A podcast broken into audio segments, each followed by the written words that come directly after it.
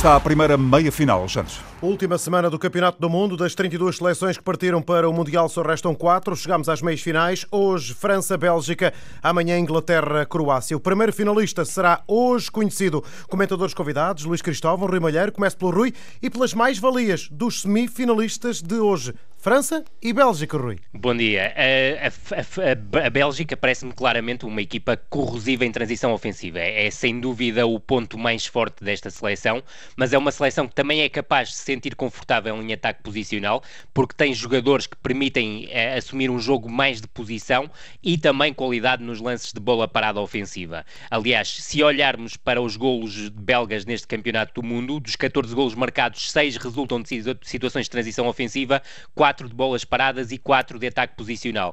A França tem uma, uma, uma dicotomia extremamente interessante, porque para além de me parecer mais forte em organização defensiva e em transição defensiva do que a Bélgica, e aí há um elemento que é nuclear, que é N'Golo Kanté, porque é um jogador absolutamente tremendo, a, a, França é uma equipa que do ponto de vista ofensivo se sente mais confortável em transição ofensiva, só que a verdade é que as equipas, sabendo disso, as equipas adversárias, tentam retirar espaço para que a França seja contundente contundente nesse ataque à profundidade, onde tem duas armas absolutamente chave, Mbappé e Griezmann. Aquilo que, se olharmos para o perfil dos golos da França, a França remata bem menos que a Bélgica à baliza. É uma seleção que busca muitas vezes mais remates de fora da área, mas se olharmos para os, novos, para os nove golos da França neste Campeonato do Mundo, quatro resultam de situações de ataque posicional, três de bolas paradas, sendo que duas são grandes penalidades e apenas um livro lateral, e duas de transição ofensiva. Já vamos às eventuais fragilidades, agora mais valias de França e Bélgica, também na voz de Luís Cristóvão. Sim, é, o Rui já fez aqui assim, um excelente resumo daquilo que são as forças de uma e outra equipa.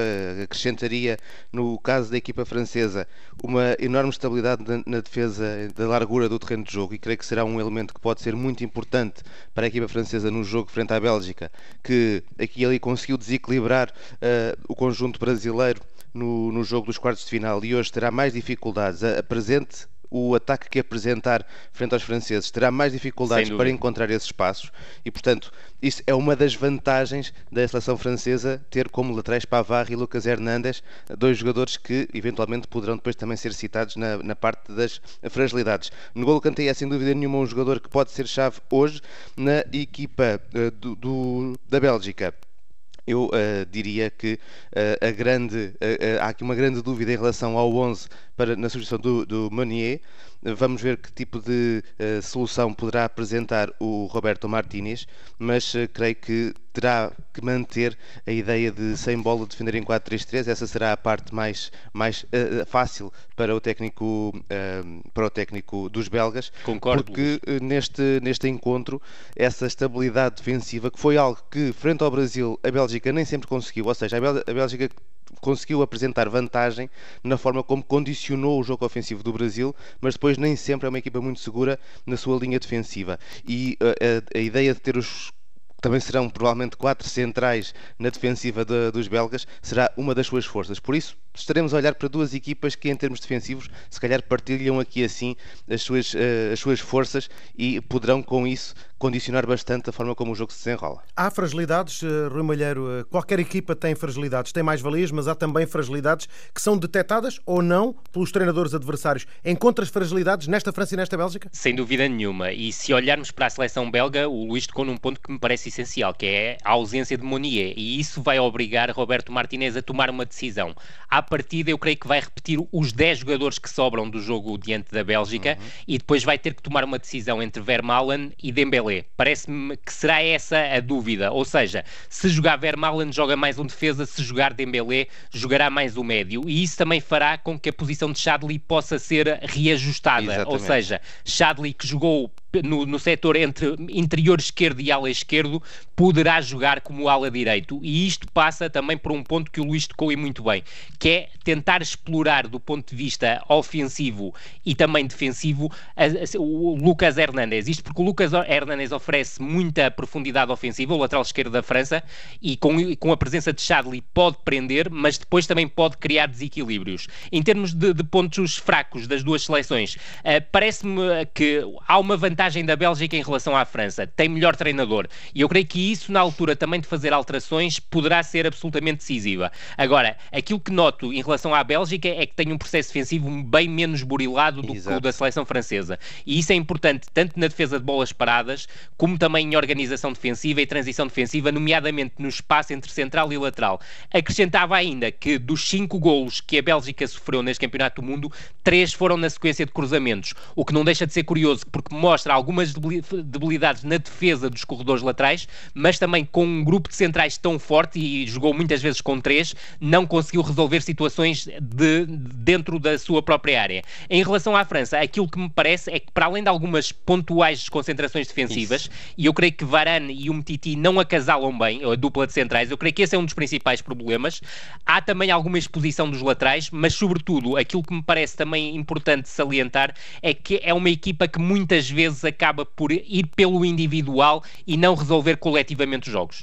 Sim, é, é, de facto, tocaste aqui assim dois pontos que para mim são essenciais numa e noutra equipa. No caso da, dos belgas, tem que ver exatamente com a dúvida que vai transparecendo da solidez uh, com que as ideias do treinador se fixam na equipa. Há realmente muito talento individual a nível defensivo, mas em termos de organização defensiva, Sem a dúvida. equipa bélgica tem, tem graves lacunas. E o jogo do Brasil foi um, um, excelente exemplo também para ver outra situação, que é entre o plano de Roberto Martínez para tentar condicionar a forma como o Brasil atacava e a constância com que os jogadores reagiam dentro do plano, as coisas foram-se perdendo com o aumento de intensidade dos brasileiros. Ou seja, passamos de uma defesa que tentava controlar em termos zonais para quase perseguir os jogadores com referências individuais. Exatamente. E, portanto, isso será uma, uma das grandes fragilidades da Bélgica, que é perceber se a Bélgica consegue aguentar durante todo o jogo aquilo que será o plano preparado para Roberto, pelo, por Roberto Martínez, que de facto me parece ser um treinador que tem mais uh, armas para, para esta luta do que Didier Deschamps.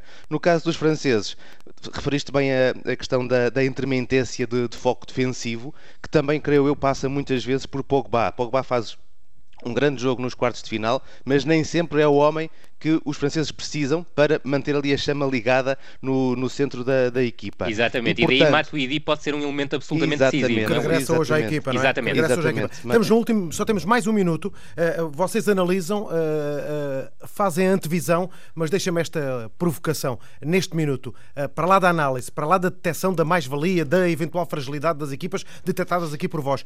Quem é que lá no vosso coração acham que hoje ganha mesmo? Rui Malheiro, quem achas que vai ganhar? Eu acho que vai ganhar a, a Bélgica. No entanto, tenho que admitir, tenho que admitir que a França, do meu ponto de vista, é mais forte, mas eu creio que vai ganhar a Bélgica. Muito bem, Luís Gustavo. Eu estou do outro lado, eu acho que vai ganhar a França. Ótimo. Uh, portanto, veremos se uh, estas, estas duas equipas que têm ambas muitas forças se conseguem uh, esconder melhor as suas fragilidades e creio que será, serão os franceses que têm aí uma pequenina vantagem em relação ao seu adversário. Um grande abraço. Amanhã à mesma hora vamos projetar o Inglaterra-Croácia e também ver o que vai dar este sensacional jogo entre França e Bélgica. França, França numa terceira, a um passo de, de uma terceira final de um, de um campeonato do mundo. Ganhou em 98 como anfitrião, perdeu depois em 2006 na Alemanha eh, contra a Itália. A Bélgica está pela segunda vez numa, numa meia final. É o 27 do Mundial. Estão 60 jogos realizados. Faltam apenas 4. Já temos saudades. Estamos a 5 dias da grande final. Luís Cristóvão e Rui Malheiro ficámos com eles até mais eu queria que ganhasse a Bélgica. não acredito então, que ganhe. Então, então está 2-2. Eu, queria eu que acho que também vai dar mais para... Eu acho que vai ganhar a França, mas queria que ganhasse a Bélgica. Muito bem, foi uma pequena provocação. Um grande abraço, Luís Gustavo e Ramalheiro.